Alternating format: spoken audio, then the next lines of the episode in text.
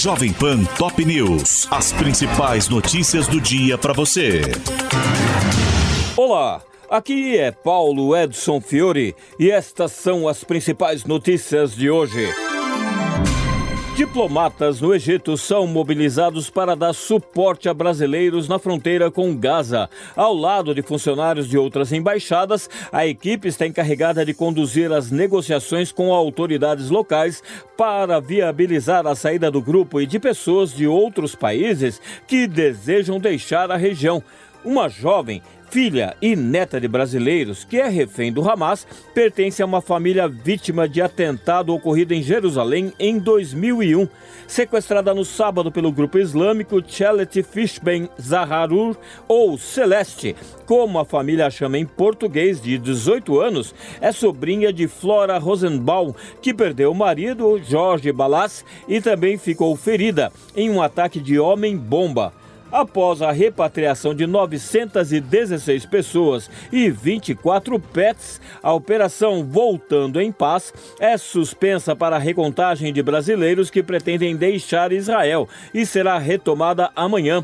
Cinco voos da Força Aérea fizeram o transporte na primeira semana do conflito e um avião da Presidência da República aguarda em Roma uma resolução para o grupo que tenta sair de Gaza.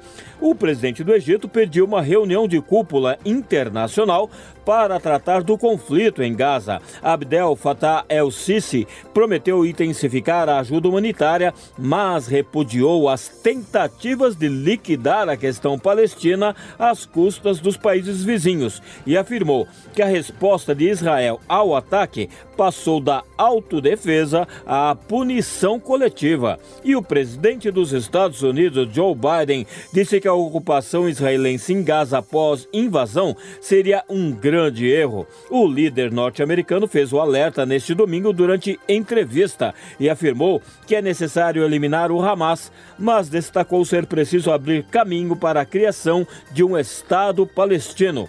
O presidente da autoridade palestina condenou o Hamas. Mahmoud Abbas afirmou rejeição ao massacre de civis em ambos os lados, pediu a libertação de prisioneiros e reféns e disse que as ações e políticas do grupo extremista não representam o povo palestino. Ontem, um menino palestino de seis anos foi morto a facadas em um ataque contra muçulmanos nos Estados Unidos. Segundo a polícia, o garoto Wadea foi golpeado 26 vezes por um homem de 71 anos que antes de ser preso também esfaqueou a mãe da criança, Hanan Shahin, de 32, internada em estado grave. Em Gaza, os corpos de palestinos mortos nos ataques estão sendo armazenados em caminhões refrigerados. O conflito já matou 2.670 pessoas no território, além de 1.400 cidadãos em Israel. E não há mais espaço em cemitérios e necrotérios de hospitais que sofrem com falta de suprimentos para atender os feridos. O presidente de Israel disse estar alerta e pediu ao Irã que não cometa nenhum erro. Isaac Herzog disse que o país não quer entrar em guerra com ninguém, mas afirmou que o conflito contra o Hamas pode se desdobrar em outras frentes contra grupos pró-Palestina, como o libanês Hezbollah. Daniel Noboa derrota a esquerdista Luísa Gonçalves e é eleito novo presidente do Equador. O empresário de 35 anos obteve 52% dos votos válidos e realizou o sonho do pai, Álvaro Noboa, conhecido como magnata das bananas e cinco vezes derrotado em pleitos para o cargo.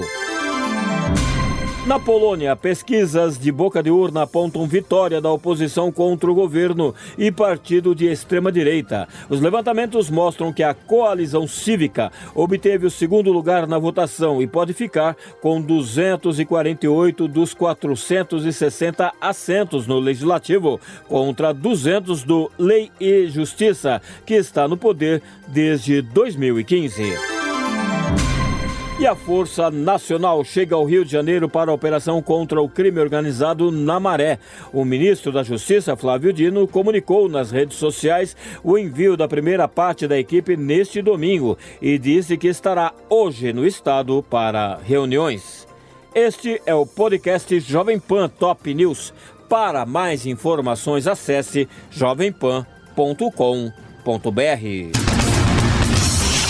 Jovem Pan Top News. As principais notícias do dia para você.